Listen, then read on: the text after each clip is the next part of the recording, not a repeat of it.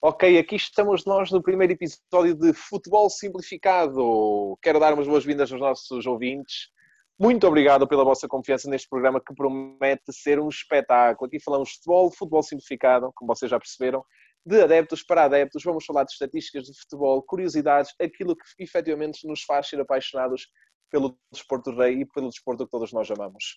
Convosco estou eu hoje, Tomás Frias, sou apaixonado pelo futebol desde que sou miúdo de 10 anos. Já vos vou contar um pouco mais da minha história e daquilo que me liga ao futebol. Temos também connosco Luís Carlos, outro simpatizante do futebol. Luís Carlos, Luís, boas noites aos nossos ouvintes. Boa noite, meus senhores ouvintes. Temos aqui também Vidal Pires, outro apaixonado pelo futebol, dois benfiquistas, e apesar de aqui não haver clubismo, clubismo agudo, mas são dois benfiquistas que, apesar de tudo e do seu clube, eu sou portista, amam o futebol e o desporto que todos nos faz vibrar. Vidal, boa noite, cumprimento aos nossos ouvintes. Boa noite, pessoal, sejam bem-vindos. Muito bem, este programa vai consistir, como eu já acabo de explicar, a falar, discutir uma discussão entre nós três, Brevemente teremos mais convidados uh, sobre tópicos que nos interessam de futebol, perceber curiosidades de europeus, de mundiais, mundial de clubes, perceber o que está mal com a FIFA, o que está mal com a UEFA, tentar perceber aquilo um pouco daquilo que é que nos apaixona e nos interessa pelo futebol e no seu dia a dia. Hoje, sendo o primeiro episódio, vamos falar um pouco de nós, aquilo que nos apaixona como adeptos do futebol e depois, uh, sobre um tema um pouco mais introdutório, falar um pouco dos temas que vamos uh, abordar daqui para a frente.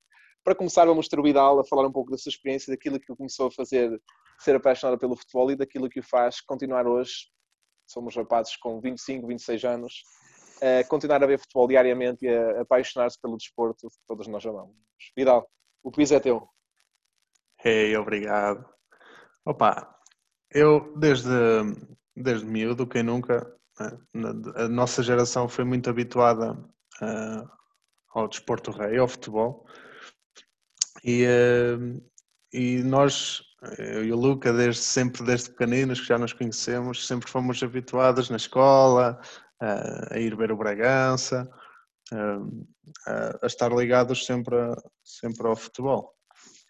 E opa, o que mais me cativa na, na bola é o, é o facto de poder estar em, em convívio com o pessoal. Ultimamente, desde que criámos a nossa grande claque, que foi sempre muito mais apelativo, a nossa, a nossa chamazita. Isto e, para dar um pouco de contexto, o Vidal refere-se à claque que ele, como habitante da cidade de Bragança, como todos nós três somos, à claque que formamos de apoio ao Clube Bragança, ao Grupo Esportivo Bragança, a claque que os comanda. Apenas para dar um pouco de contextualização, desculpa Vidal, não me queria sim, sim, sim, uh, interromper. O, um, e o, o, que, o que me faz manter ligado a, a, este, a este desporto não é os episódios tristes temos vivenciado no, no, no, no, futebol atual, mas sim o espírito que, que mantemos fora, fora de campo, nas bancadas. Queria só dar aqui um exemplo. O Luca não estava, que estava de Erasmus, mas nós, se calhar, o melhor jogo que nós fizemos um, aqui em Bragança foi numa, numa fase de descida. Parece mal. Se perdíamos, perdíamos tudo. Mas uh, a mística que se, que se fez ali fora do, um, do, do relvado começou bué de cedo, uh, com churrascada, pá, não, não, ali não interessava se descíamos ou não, foi mesmo a mística do pessoal que eh, o Luca depois até acabou por comentar, se o pessoal se organizasse mais, era eu preferia ver os jogos fora do Bragança do que os jogos fora do Benfica. Pá, e, é, e é destes joguinhos que o pessoal chama de pequeninos que, que nos mantém esta chama acesa de, e o amor pelo futebol. Perfeito, perfeito, Vidal. Basicamente o que nos estás a tentar dizer é algo que eu pelo menos sinto da mesma forma, é que associas o futebol e isto quando falamos de veja Premier League, de veja Liga, tudo mais, no fundo e na sua base os tempos que passaste com amigos e que ainda hoje passas e que infelizmente agora não podemos passar, não é? Sim, sim, sim. É... Pronto, no meu caso, também para dar um pouco de introdução, antes de deixarmos o Luís Carlos falar, eu já sou apaixonado pelo futebol desde que sou miúdo e da magia que me reverteu e que transformou efetivamente a minha infância. Eu sou demasiado afortunado por ter visto a minha equipa e o meu clube, sem querer entrar por clubismos agudos, ser campeão europeu e, e isto quando eu tinha 10 anos e eu, graças a Deus, tive a oportunidade de participar dessa, dessa caminhada. Estive no Estádio Dragão quando ganhámos ao Manchester United por 2-1 e depois de entrar naquele estádio, sentir a música da Champions, ver as luzes brilhantes de uma quarta-feira à noite, senti que aquele era o tipo de ambiente que fazia a vida valer a pena ser vivida e eu, pela qual os sonhos eram valiam a pena, que os sonhos efetivamente existiam. A partir daí sempre vi o futebol como algo mágico, continuo a vê-lo quando vejo algumas jogar, continuo a vê-lo quando vejo alguns jogadores jogar.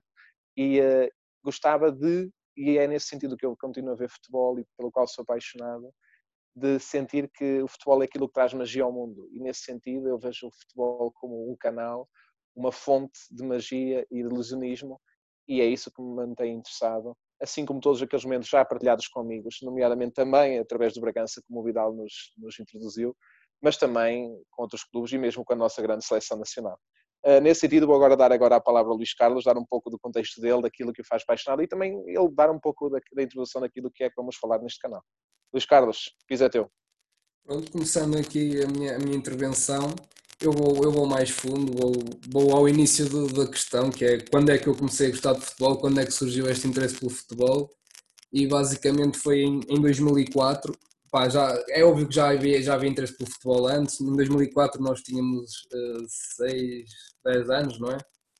E foi a primeira vez que. 10 anos, exatamente. Foi a primeira vez que eu, que eu fui a um estádio de futebol e que vi um ambiente do estádio de futebol e tive a sorte desse ano termos um europeu cá no nosso país e o primeiro jogo de futebol que eu vi ao vivo, sem ser os jogos do, do Grupo Desportivo Bragança, que todos os domingos jogos em casa não falhava um, acompanhado pelo meu pai, desde logo desde os meus 6, 7 anos. Um, o primeiro jogo que eu vi, pronto, o primeiro jogo grande que eu vi de futebol foi um, um Portugal-Inglaterra, Euro 2004, no, no Estádio da Luz. Foi a primeira vez que eu entrei num, num estádio, num estádio enorme, não é? como vocês sabem. Pá, e, e, todo aquele ambiente, todo, todo, toda aquela nem, nem vou falar do jogo em si, porque óbvio que me lembro de muito pouco. Lembro-me dos penaltis, lembro-me do, não, não, consigo esquecer a imagem do Beckham a mandar a bola para o terceiro anel da, luz.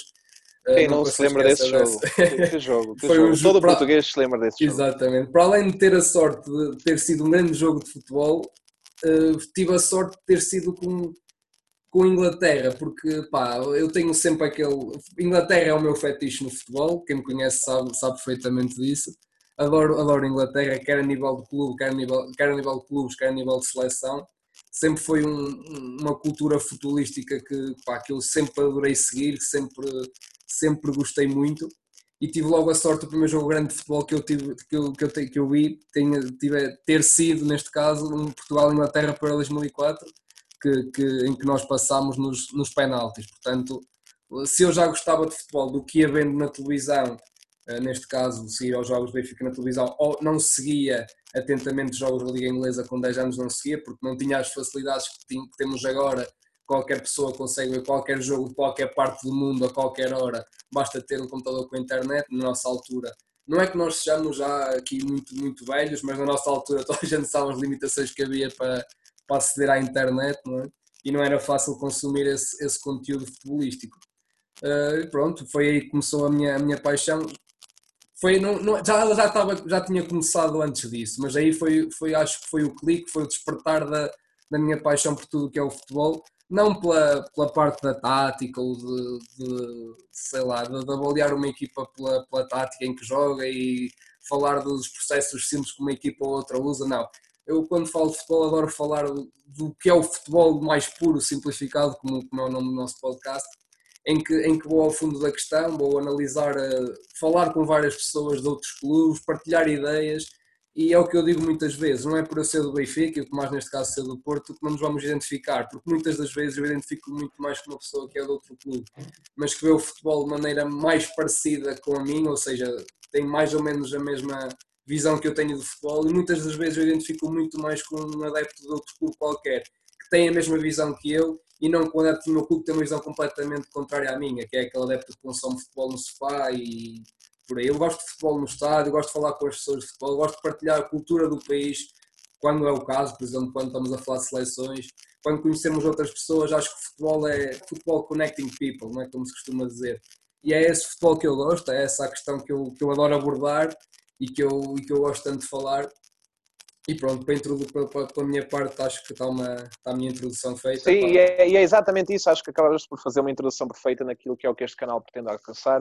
Aquilo que pretendemos uh, transmitir relativamente ao, ao, que é a nossa mensagem é que não queremos entrar em polémicas, não queremos ter uh, o habitual discurso que uh, infelizmente há em Portugal sobre problemas de arbitragem, sobre problemas diretivos. Queremos, acima de tudo, falar daquilo que é que nos apaixona. Queremos também saber do vosso lado, eu, digo, eu dou desde já o nosso, o nosso contacto, se tiverem sugestões para o nosso programa, o nosso contacto é futebolsimplificado1994.gmail.com deixem vossas sugestões sobre tópicos que, que, vocês possam querer que queiramos abordar e a partir daí eh, notem que isto é discutir futebol ao nível de futebol jogado e ao nível de paixão do adepto.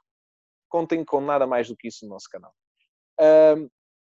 Para também dar um pouco ainda mais de introdução e contextualização aqui ao nosso, ao nosso primeiro programa, eu queria também falar de, de um tema que não tem estado tão nas bocas de, do mundo uh, recentemente, mas é sempre um tema que interessa a todos os apaixonados pelo futebol, que é neste caso o tema dos mundiais e aquilo que os mundiais representam para nós e possíveis memórias que tenhamos de mundiais quando éramos uh, ainda miúdos, quando somos agora já na idade adulta. E nesse sentido, eu queria pedir ao Vidal: Vidal, sei que és um aguerrido fã da seleção nacional, da nossa grande seleção nacional. Nesse sentido, eu queria nossa perceber se tu. Exatamente, exatamente. Somos todos fãs do, do, nosso grande capitão Cristiano Ronaldo, uns mais que outros, fica à salvaguarda. Uh, mas de qualquer forma, Vidal, gostava que partilhasses connosco uma memória de, do Mundial que tenhas, isto ainda mais de um ponto de vista da, da nossa seleção nacional. Já, já avançaremos para, para outras seleções, para outros momentos, mas que tu te lembres, conta-nos um momento que achas relevante e porque é relevante e vamos também tentar discutir e perceber o que é que falhou nesse momento ou então porque é que foi tão grande. Uh, eu já foi recordado aqui no nosso canal, mas acho que do que eu me lembro não há jogo melhor que o jogo com a Inglaterra quer no Mundial 2004, quer no, no Mundial, no Euro 2004, quer no Mundial 2006, logo a seguir. Foram dois, uh, ali no espaço de dois anos, que fizemos dois jogos gigantes contra a Inglaterra. Dois jogos espetaculares. É, é, dos melhores jogos que me lembro. Acho que eles não, não devem gostar muito de ir a penaltis connosco porque levaram na boca duas vezes seguidas. Não, a questão é que sabes que a Inglaterra acho que não gosta de ir a penaltis com ninguém, porque a primeira vez que a Inglaterra ganhou um, um, penalti shootout, ganhou os penaltis pela primeira vez numa competição eliminar, foi precisamente apenas já 10 anos contra a Colômbia no Mundial 2018. Foi a primeira vez que a Inglaterra ganhou os penaltis numa competição eliminar. Portanto, nesse sentido, apesar de terem efetivamente perdido connosco duas competições seguidas, parece-me que há uma certa, uma certa maldição com a Inglaterra, não é, Luca? Tu acabaste por identificar Luís Carlos como um fã de Inglaterra, o que é que tens a dizer sobre essa maldição? É verdade, é verdade. A primeira vez que ganhar os penaltis foi agora recentemente. E sim, os próprios ingleses dizem sempre que, que ir a penaltis é, é, é perder o jogo. Uh, até, até há bem pouco tempo tinham, essa, tinham, essa, tinham esse trauma, agora felizmente já o conseguiram quebrar e acho que agora a Inglaterra, da maneira que está e com, com, a, com, esta, com esta nova fornada de, de, de jovens jogadores com, com, um potencial enorme, acho que vão fazer bem melhor do que fizeram até aqui. Vamos esperar para ver. Pois, porque como o Vidal bem estava a referir eh, agora nesse grande jogo e naquele que tu tiveste o prazer de ver, eh, a Inglaterra tinha uma geração espetacular. Tinha, é que vamos, sim, à exceção, à exceção do, do guarda-redes. Guarda-redes, exatamente, À exceção do guarda-redes, eu acho que ninguém, que ninguém da seleção atual da Inglaterra, provavelmente talvez Harry Kane por Michael Owen, dependendo do dia, até porque o Michael Owen já estava numa fase ascendente da sua carreira. Mas tirando talvez Harry Kane e o, e o, uh, e o guarda-redes, porque apesar de tudo o James não era de classe mundial, uh, a Inglaterra tinha uma equipa fantástica. Ser? A Inglaterra tinha Analisando os dois plantéis. São, Mas, são... de qualquer forma, eh, falando apesar de a Inglaterra ter um futuro tem jogadores jovens brilhanterinos, temos o Greenwood a aparecer, temos o Sancho a aparecer, temos o... Tem, vai ser uma seleção com um grande futuro. Tem, temos Mason Mount a aparecer, temos o miúdo do, do Man City, efetivamente sim, mas agora a questão é, é que...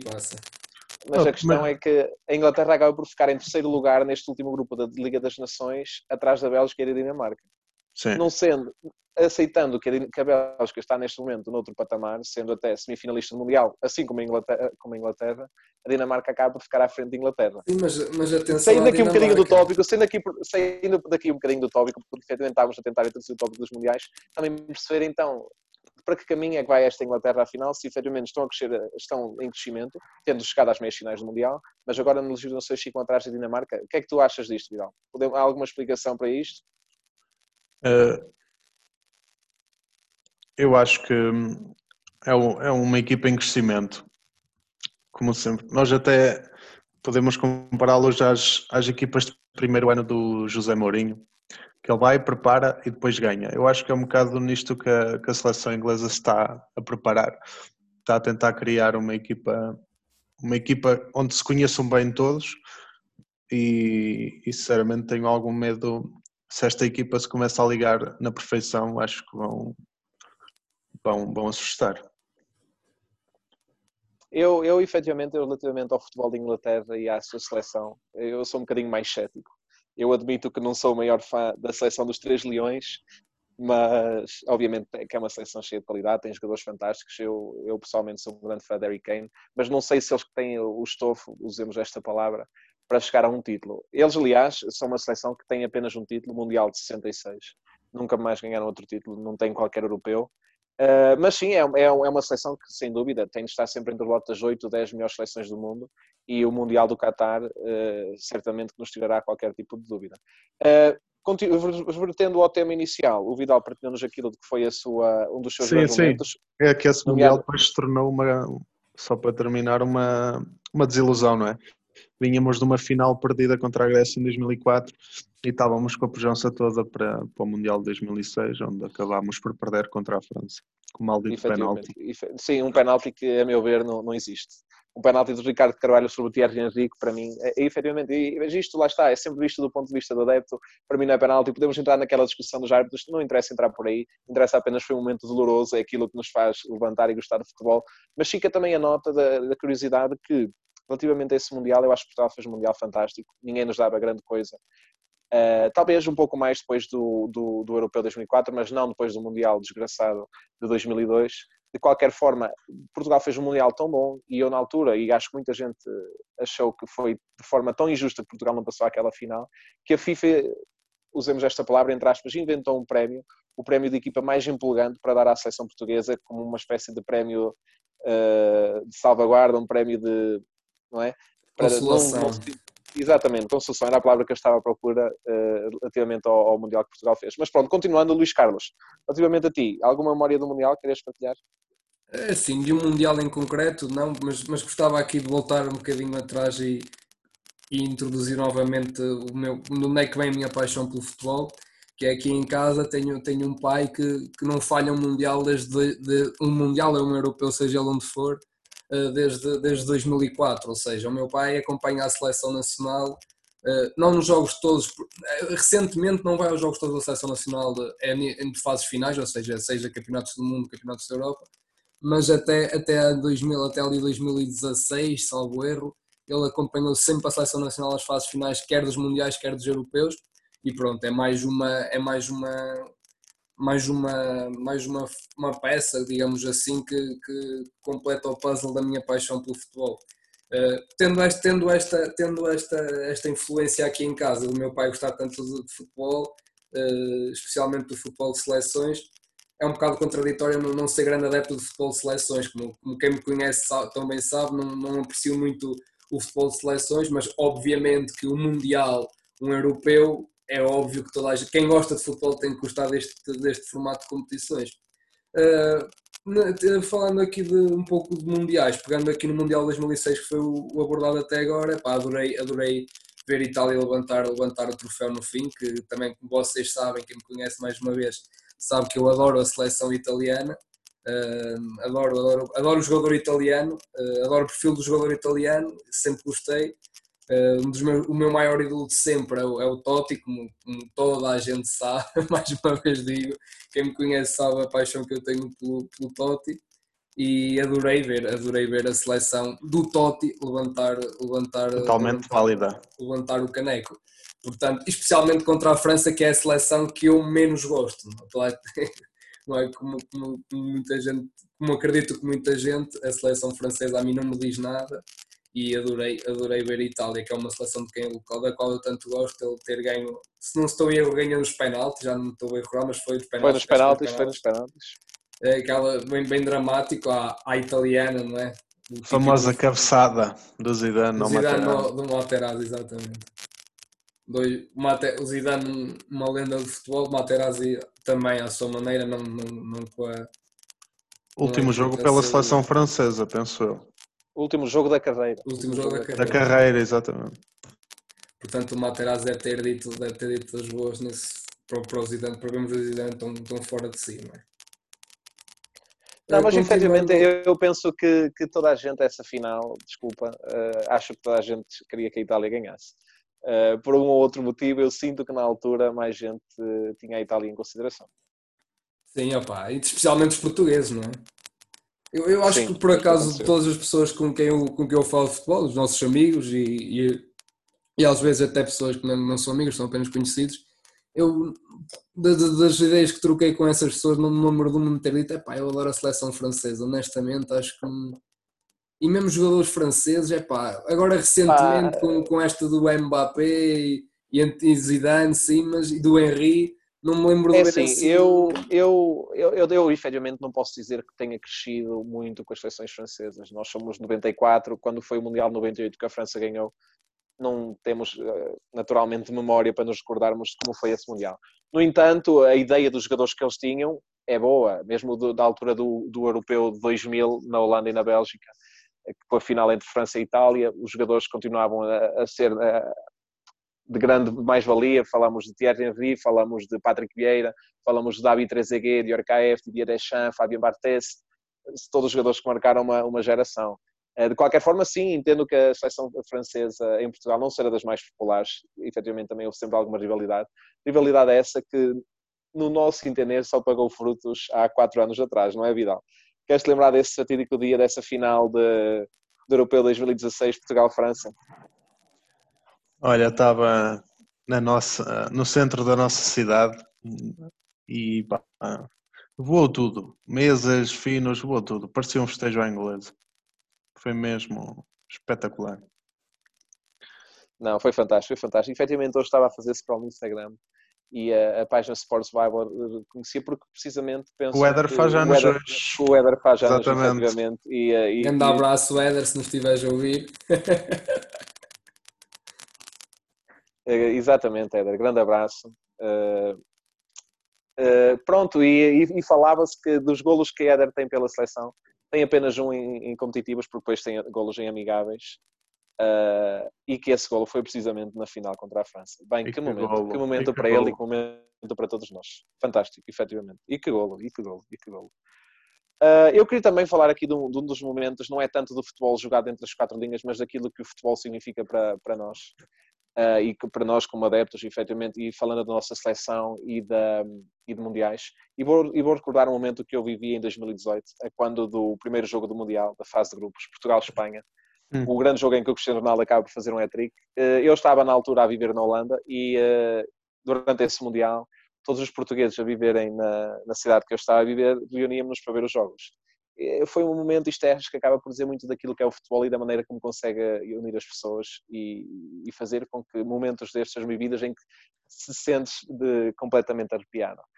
Uh, nós cantámos o hino com tal força, certo, com a ajuda de alguma cerveja uh, holandesa, que não é má por sinal, uh, mas cantámos o hino com tal força, com tal emoção, que assim que acabámos de cantar o hino no início do jogo, todos os holandeses que estavam na, na a ver connosco o jogo se puseram de pé e nos bateram palmas. Um daqueles momentos em que tu sentes que a união de ser português, a união de ver futebol, a capacidade que o futebol tem de unir pessoas vale mais que muita coisa. E, e isto é um dos momentos, foi um dos momentos, e é uma das memórias que eu tenho, uh, que me faz olhar para trás e dizer: viva o futebol, viva quem inventou o futebol, viva o senhor que inventou o futebol, viva os mundiais, viva a nossa seleção e vivam estes grandes momentos. Vocês não concordam, rapaz? Algum de vocês já teve algum, algum destes momentos que efetivamente sentiu que através do carinho das outras pessoas, através da aprovação das outras pessoas, sentiu que o mundo era mais pequeno e que no final de contas a bola nos unia a todos. Epá, eu subscrevo na íntegra as tuas palavras. Eh, não, não, não com a seleção, porque eu, os, os, seis meses que eu não vivi em Portugal não houve nenhum, nenhum jogo da seleção assim com essa, com essa importância, nem por nenhum Mundial, nem por nenhum Europeu. Uh, mas, mas, por exemplo, estava na Polónia, uh, estive lá mais ou menos seis meses.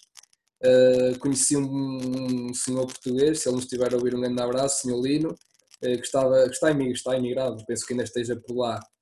Na, na, cidade onde eu estava, em Lublin, há 17 ou 18 anos e que também era um adepto do Benfica. E a partir de, desse dia em que nós soubemos que partilhávamos a mesma cor clubística e até mesmo uma, uma, maneira muito parecida de ver futebol, porque ele, enquanto estava em Portugal, também era um fiel seguidor de futebol, eh, consumidor, diria, de futebol no estádio, que é isso que eu gosto de referir, porque consumir futebol no, no café, em casa, no sofá, é totalmente diferente de consumir futebol no estádio, ou nesses, nesses, nesses, nesses termos que tu acabaste de dizer, Tomás. Uh, e a partir daí surgiu precisamente essa conexão. Parecia que já nos conhecíamos há anos, parecia que já estávamos, que éramos amigos de longa data e juntávamos ao fim de semana para ver, para ver os jogos, do, neste caso, do, do, do Benfica. E é verdade, futebol, futebol une as pessoas, une os povos. Uh, é verdade que muitas vezes uh, o fanatismo pelo futebol leva a excessos que não são positivos nem são toleráveis, mas eu acho que o futebol tem muito mais coisas positivas do que negativas. Acho que transmite muito mais de positivo do que de negativo. E pá, é verdade, o futebol a ligar pessoas desde, desde que foi fundado. Acredito que seja, que seja assim. Uh, o futebol de seleções tem essa particularidade de ainda ter aquele convívio, por exemplo, retomando o Europeu 2004, em que me lembro perfeitamente do, do, da envolvência do jogo, ou seja, todas as ruas que davam ao Estádio da Luz, ali o Colombo, Alto dos Moinhos, lembro-me perfeitamente de estar, de estar com o meu pai, um miúdo pequeno, não é? Eu e o meu pai camisola de Portugal vestida e os ingleses, pá, adoro a maneira deles, deles viverem futebol, especialmente a seleção.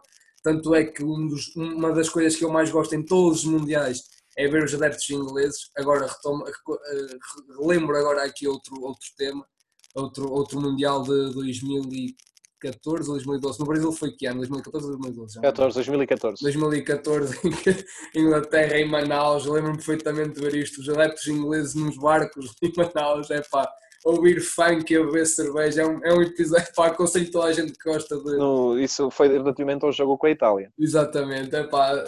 Aconselho toda a gente que gosta de ver adeptos de futebol e e mundiais, aconselho a ver esses vídeos que estão no YouTube, basta escrever, basta pesquisarem no YouTube Epá, adoro, adoro tudo isso e agora retomando novamente o tema que eu estava a falar do Europeu 2004. A envolvência que eu vi dos ingleses, aquela cultura que eles têm futebolística, não só de dentro do estádio, mas fora também acho que conta muito. Epá, aquela pessoal a beber cerveja, sempre a cantar por Inglaterra, epá, isso fascinou-me. E, e tal, eu acho que, foi desde esse dia que eu comecei a olhar para a seleção inglesa de maneira diferente e e a gostar da seleção inglesa. Foi precisamente por nesse Europeu 2004 eu ter estado lá, ter visto como é que eles vivem o futebol, ter visto eles a puxar pela seleção muito mais do que puxar os portugueses e estavam a jogar em casa, esta é a verdade, e ainda por cima eu estava numa, numa zona do estádio uh, em, que, em que se calhar eu e meu pai e, e o amigo que foi connosco éramos os únicos portugueses na, ali na, naquela zona do estádio e aí é pá, e depois também deu é óbvio que eu era miúdo e deu-me muito gozo festejar o golo no meio deles todos, deu muito gozo festejar, festejar o apuramento no meio deles todos. Claro que se fosse agora com esta idade não o faria por, por, por questões de segurança, não é?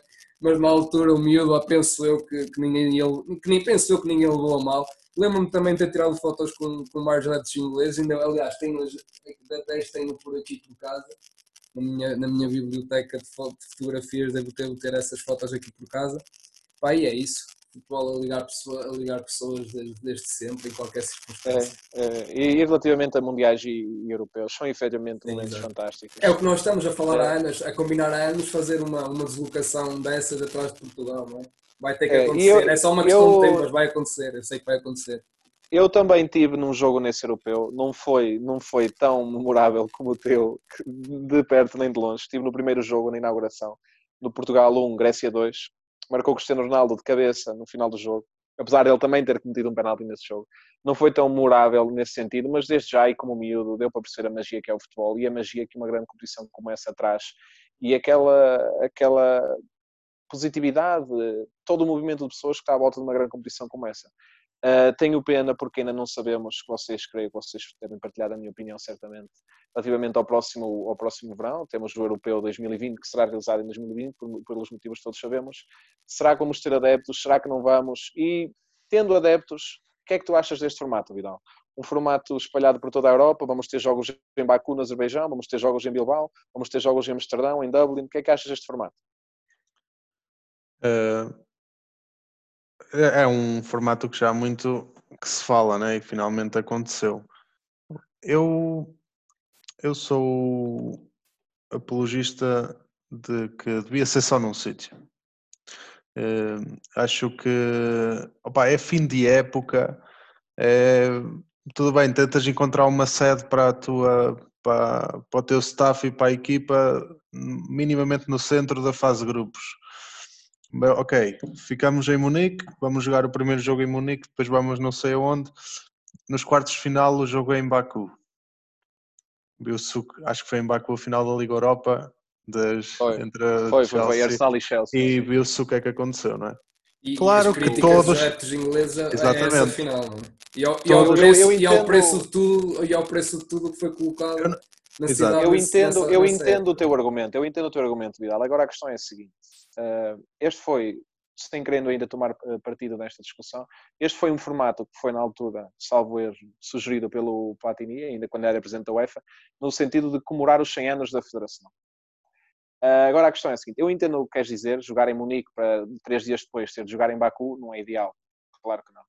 Mas vamos recordar que tivemos recentemente, há dois anos, o Mundial na Rússia uma equipa jogava em Moscou num dia, no 3, 4 depois podia jogar em Caterimburgo ou em Sochi, no Mar, no Mar Negro. Tivemos também em 2014 o Mundial no Brasil, um dia uma equipa jogava em Manaus, como já aqui uh, referimos, no dia, no dia seguinte não, mas 3, 4 dias depois jogava em Belo Horizonte.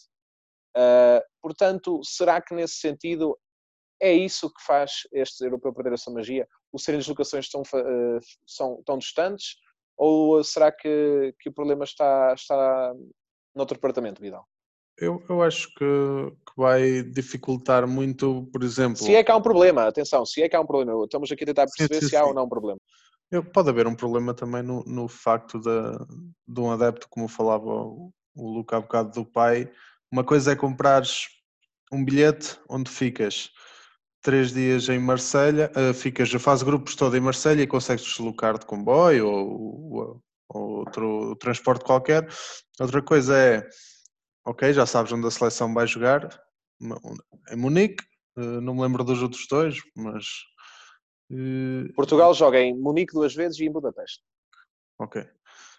Yeah, fico em Munique, tenho dois jogos em Munique, mas vou ter que arranjar uma viagem de avião ou fazemos uma road Ou dois jogos em Budapeste e um em Munique, salve Sim, é, é assim, opa, acho que dificulta um bocado nisso. É, é diferente poderes passar um, um mês em, no mesmo país a acompanhar a seleção a nível monetário, não é? E a nível mas, eh, mas, mas, mas revertendo à, àquilo que eu, que eu mencionei anteriormente, o caso do Brasil.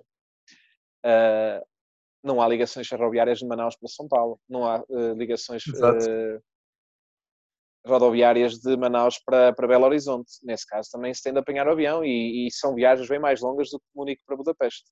Portanto, a mim, na minha opinião, parece que o problema não reside aí. Mais ainda, não havendo a confirmação de que vamos ou não ter adeptos. Claro. Reside sim no facto de não haver, isto na minha visão, perder um pouco a magia do europeu, daquilo que é o mundial, pelo seguinte: não haver aquele excitement, aquela excitação, aquele burburinho à volta da organização de uma competição por um só país. Eh, lembro como ficou Portugal com a organização do europeu. Eu penso que isso se vai perder um pouco neste europeu, sendo organizado por eh, Bilbao, por Roma, por em França não temos jogos, mas em Amsterdão, em Dublin, em Londres. Eu acho que se perde um pouco nisso, na questão de serem vários países organizarem não só um e, e que se perde então aquele, aquela magia à volta, aquele movimento de pessoas num só lugar, restringido por fronteiras, de que falávamos há pouco, e nomeadamente do Europeu de 2004, não é assim, Luke? Concordas? Vocês concordam? Acho que o problema reside aqui, ou na vossa opinião, nem sequer há problema.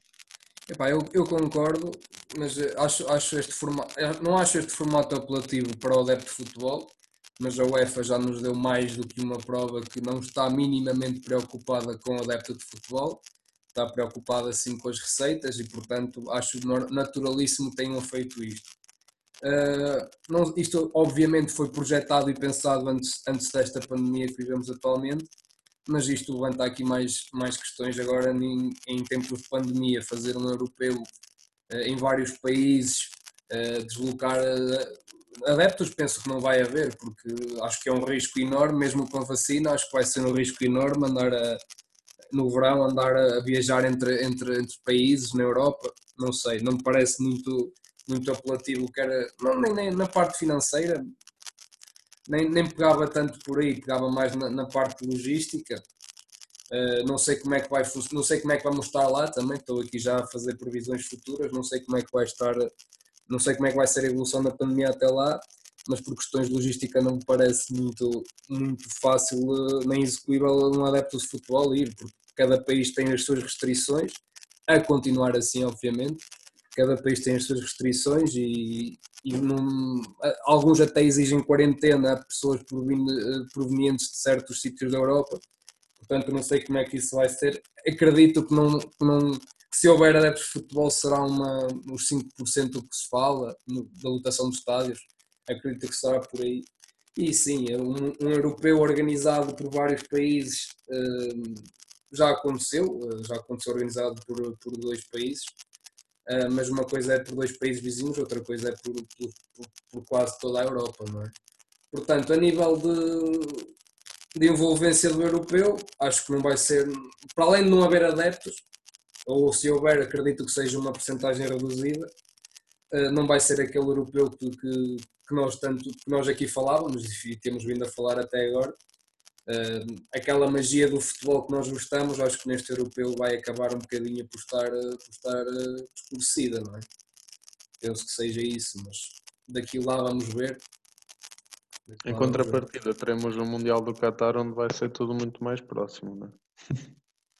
Vai, esse Mundial que, que levanta outras questões, questões também uh, humanitárias é, se agora, se, de... se agora falei da UEFA, no Mundial do Qatar posso falar da FIFA. É que, que o organismo é diferente, mas as, as semelhanças são, são muitas, não é? Relativamente já... a esse Mundial, há tanto que podemos falar que poderíamos ter dois, Sim, três é, programas só para falar desse só Mundial. Só para falar desse Mundial. É Portanto, é se calhar não vale a pena entrar por aí. É uh, melhor não começar mas... já com esse, porque senão começamos já aqui a criticar muitas coisas e depois o pessoal é, vai pensar... efetivamente. Que... Mas vertendo também às memórias uh, mundiais e falando aqui um pouco de, na minha preferência pessoal, de um dos mundiais que eu, que eu mais diverti da parte, da parte social daquilo que é o futebol, não do futebol jogado, mas também da envolvente que a parte social acaba por trazer para o, para o jogo, Uh, o momento caricato, tenho a certeza que o Vidal também vai ter algumas coisas a partilhar sobre esse Mundial que eu me estou a referir. Eu estou a falar do Mundial 2010, o Mundial da África do Sul, o Mundial das Vuvuzelas. Porque é, é a questão, a Vuvuzela é um instrumento, uh, um instrumento, chamemos-lhe assim, uh, muito originário da África do Sul, é usado nos jogos de futebol na África do Sul, ou seja, bem jogos da Liga Sul-Africana, e efetivamente a Vuvuzela existe, a Vuvuzela está presente, isso foi algo que mesmo durante para Portugal foi adaptado durante os dois, três, quatro, cinco, seis meses seguintes. Na Liga Portuguesa eu lembro-me de ver pessoas com a vuvuzela. Uh, agora, eu gostava também de perceber, revertendo ao, ao tema dos Mundiais, que os Mundiais é efetivamente uma altura do ano fantástica, quando acontecem no 4 em 4 anos, no sentido de todo mundo para e todo mundo adopta certas, certos costumes, toda a gente põe os olhos virados para o que está a passar dentro desse país. E o caso da Vuvuzela exemplifica isso perfeitamente, no sentido que em Portugal também se começaram a usar Vuvuzelas. Uh, portanto, quero também perceber, Vidal, como é que viveste esse Mundial 2010? Também tinhas uma Vuvuzela lá em casa, também ias ver o futebol com a Vuvuzela. Uh, Conta-me lá um bocadinho disso. Não ia ver o futebol com a Vuvuzela, mas uh, tive uma. é verdade, tive uma. Porque na altura a Galpa oferecia quando ias meter gasóleo. É? Exatamente, eu lembro, eu tenho aqui, eu ainda era, tenho era aqui laranja, uma aqui em casa. É, completamente, completamente. Eu ainda tenho aqui uma, uma muzela. Mas eh, opa, era, um, era um barulhão. Jesus. Pá, não, foi... eu lembro, eu lembro que, que as estações televisivas em 2010, a quando do Mundial, porque efetivamente o adepto europeu, chamemos-lhe assim, uh, não está habituada a ouvir o barulho das vuvuzelas no estádio. E as estações televisivas tornar, uh, criaram a opção de, durante as transmissões dos jogos, uh, tirarem o som da vuvuzela. Portanto, chegou a esse ponto, chegou ao ponto de, de, de, de da vuvuzela afetar a maneira como o telespectador via, via a partida. É e, e, acho... E não é, é só barulho. É, não posso ter uma tampa de uma garrafa de água, mas posso ter uma vuvuzela. Sim, pronto, isso era, era outro. Não, mas olha que, olha que pegando nessa, nesse, nesse campo da Bubuzela foi, foi, foi tendência nesse Mundial, mas agora em muitos estádios que nós frequentamos vemos à porta o sinal, o sinal da Bubuzela com, com um traço por cima, ou seja, é proibida a Bubuzela, portanto até aí criou, criou tendência. Ficou a marca, ficou a marca, efetivamente. Os mundiais são capazes de... Imagina que seria para os jogadores, 50 mil bubuzelas.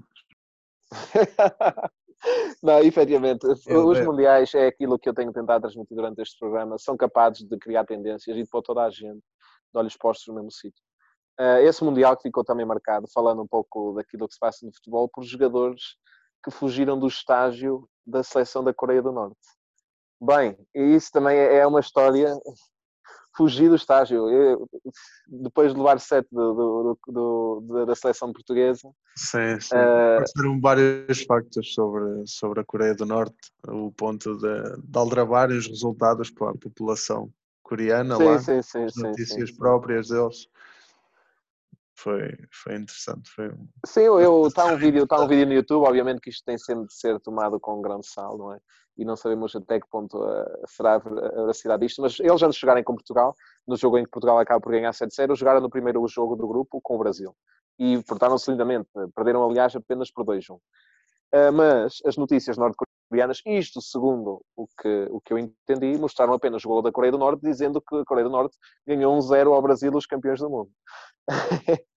Portanto, isto é isto é apenas o impacto também que o futebol pode ter num, num país que é, que é fechado ao mundo e que, e que, tem, e que vive na situação que todos nós sabemos. Mesmo nesses próprios países, o futebol tem um impacto para manipular a população uh, inacreditável. E é disto que o, que o, futebol é capaz, sendo que o futebol, apesar de poder ser uma arma política, não deve ser usada como tal, porque não é esse o objetivo do futebol. O futebol deve uh, ser usado, sim, como uma ferramenta para unir as pessoas e, e ajudar-nos a todos nós a ser Onde felizes. Estarão não, e não encontra. Onde estarão, efetivamente. efetivamente. Onde estarão esses? Uh, mas, e continuando esse Mundial, foi um Mundial fantástico. Nós depois acabámos por perder nos oitavos de final com, contra a Espanha. A Espanha que acaba por ser campeã do mundo. Uh, se bem me lembro, se a minha memória me ajuda, uh, um golo do David Villa, foi um golo do David Villa, fora de jogo. Fora de jogo. Fora de jogo. Ainda, ainda temos essa atravessada na garganta. E, e, pelo que temos falado aqui neste programa, parece que Portugal. É Estávamos juntos, acho eu, nós os três, na praça e... do no anfiteatro do Polis a ver esse jogo. De qualquer forma, uh, dá a ideia pelo que ouvem aqui no programa que Portugal é sempre prejudicado. Isto é, é a beleza do futebol. Vivemos, somos apaixonados por ele mesmo e, e, queremos trazer um pouco disso para aqui para vocês. Para terminar, para dar um último remate aqui no nosso programa, vou deixar o Luís Carlos dar a sua opinião sobre esse Mundial 2010, as memórias que ele tem, se acha que foi um dos, um dos mundiais mais memoráveis da sua ainda curta existência, ainda somos rapazes bastante, bastante novos. Luís Carlos, chuta. Uh, sim, tenho algumas memórias do, do Mundial 2010. Antes, antes de as partilhar convosco, gostava também de fazer aqui, já que fiz uma, um apanhado de seleções que eu gosto e, e expliquei porque é que gostava delas, falei do, da Itália de, e de Inglaterra, também queria deixar aqui a minha, a minha nota argentina, que tem pá, se, não, se, se ver um jogo, se, ver, se, ver, se há pouco falei dos adeptos ingleses em mundiais e europeus, agora tenho que falar de tenho que falar dos adeptos argentinos. É pá, adeptos argentinos é futebol, a maneira como eles vivem futebol é pá, fascina-me. Eu costumo dizer que, que nasci no sítio errado quando vejo alguma festa, quando vejo o futebol ser celebrado uh, pela maneira como, como, como os argentinos o fazem. Eu costumo dizer que, que nasci mesmo no sítio errado e deixar também aqui a minha nota, a minha nota para, para, para a Argentina, que é uma seleção que eu gosto muito, não pelos jogadores, mas pelos adeptos, sim, com, completamente pelos adeptos. Uh, apesar de ter, de ser, ter, uma, de ter uma maneira de jogar muito característica, com muita raça, com muito, com muito, muito pulmão, com muita vida, ou seja, costuma-se dizer que, que futebol na, na, América do Sul é, é um desporto diferente do que temos aqui na Europa. E, e, sim, pegando nesse Mundial, agora, agora sim, pegando nesse Mundial de 2010, uh, se eu não me recordo, jogámos com a Coreia do Norte e ficou 6 ou 7-0, certo? Pois é uma não, 7-0, 7-0, já tinha referido é, acho, acho, que é a memória, acho que é a memória mais, mais, uh, mais presente que tenho desse Mundial. penso que depois também do nosso grupo também seria o Brasil, acho que era e o Brasil e a Costa do Marfim, exatamente. acabámos por passar em segundo lugar, certo? e perdemos exatamente. depois igualdade, Espanha igualdade pontual. Exatamente. Igualdade pontual com o Brasil. Lembro-me que foi assim, exatamente. E depois acabamos por perder, se não estou em erro, nos oitavos de final com a Espanha. Uh, penso que tivemos uma expulsão, vocês falaram do gol do David Villa, e eu penso que hum. tivemos uma expulsão de alguém que, que, também gerou alguma polémica. Já assim perto do fim do jogo, penso, agora confesso que não, não me estou a recordar. Será? Eu, eu não tinha essa ideia, mas talvez Ricardo Costa. Não, é, não pá, tenho essa ideia. Se foi assim alguém, acho que sim, mas acho que se tivemos uma expulsão já assim no fim do jogo, também ajudou ali ainda a queimar mais tempo e, e quando nós estamos a perder com a Espanha, aquelas perdas de tempo, percas de tempo no fim não, não são do nosso agrado e acho que são essas as... Ricardo Costa aos 89. Exatamente, Ricardo Costa, assim, exatamente, Ricardo assim Costa. Tinha essa ideia de Ricardo Costa, tenho boa memória. E, uh e acho que, acho que do que me lembro, agora confesso que não fiz um estudo muito aprofundado desse Mundial, acho que foi, acho que é basicamente isso que tinha aqui para, para Esse Mundial então, só e... marcámos golos num jogo. Foi com a Coreia E foram logo os sete. Os golos, os golos é como o ketchup, vem tudo de uma vez. E foi, e foi. É um Quando sai, sai toda uma vez, é verdade. E falando um pouco daquilo que tu. É, é que já nem me lembro da, da seleção. Há sempre uma seleção que é a sensação e foi o Ghana. O Ghana Uruguai. O Ghana, Esse sim. Mundial foi o Ghana. O Ghana, o Ghana que perde nos, nos penaltis com o Uruguai nos quartos de final, depois do Soares. Olha um penalti. uma bola. Não, o Soares, não, o Soares uh, defendeu uma bola que era golo do, do Ghana, é expulso porque defende a bola com as mãos. O Asamoah uh, vai bater o penalti, falha o penalti e depois vão a penalti e o Uruguai ganha em penalti. Já com é o Luís Soares expulso no meio disto tudo.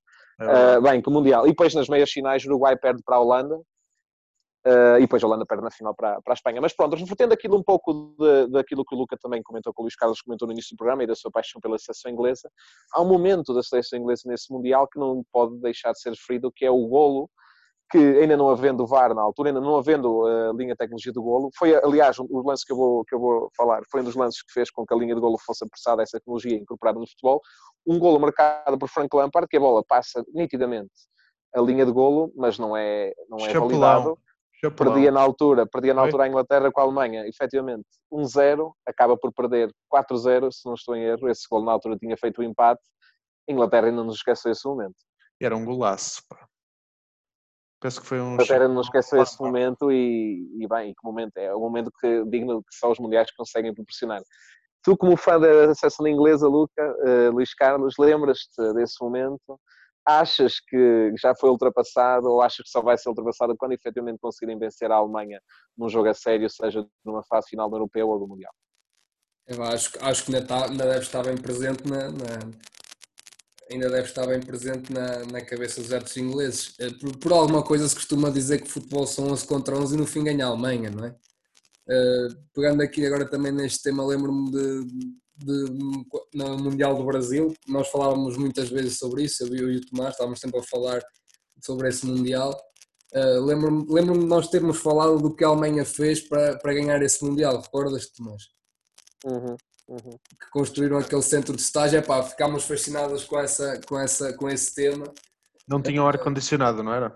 Exatamente, e uma, uma série de condicionantes. Não, eles construíram mesmo um centro de estágios que depois, que depois deixaram para, para a comunidade. Já não me lembro, já não me lembro em que cidade é que foi, em que estado é que foi.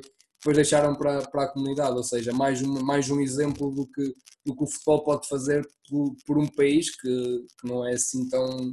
que tem muita diferença de, de, entre classes sociais, como nós sabemos, que é o Brasil, e, e nomeadamente a infraestrutura no que ao futebol diz respeito, porque Exatamente. a verdade é a seguinte: o Flamengo é um clube topo, o Palmeiras é um clube topo e eles terão certamente instalações de mais alto calibre. Mas falando já de equipas mais baixas, falando também da Série A brasileira, eh, falando de equipas, não sei, Ceará, Goiás, eh, até de Paranaense, são equipas que certamente não terão eh, as mesmas condições que equipas do fundo de tabela da Bundesliga, não é?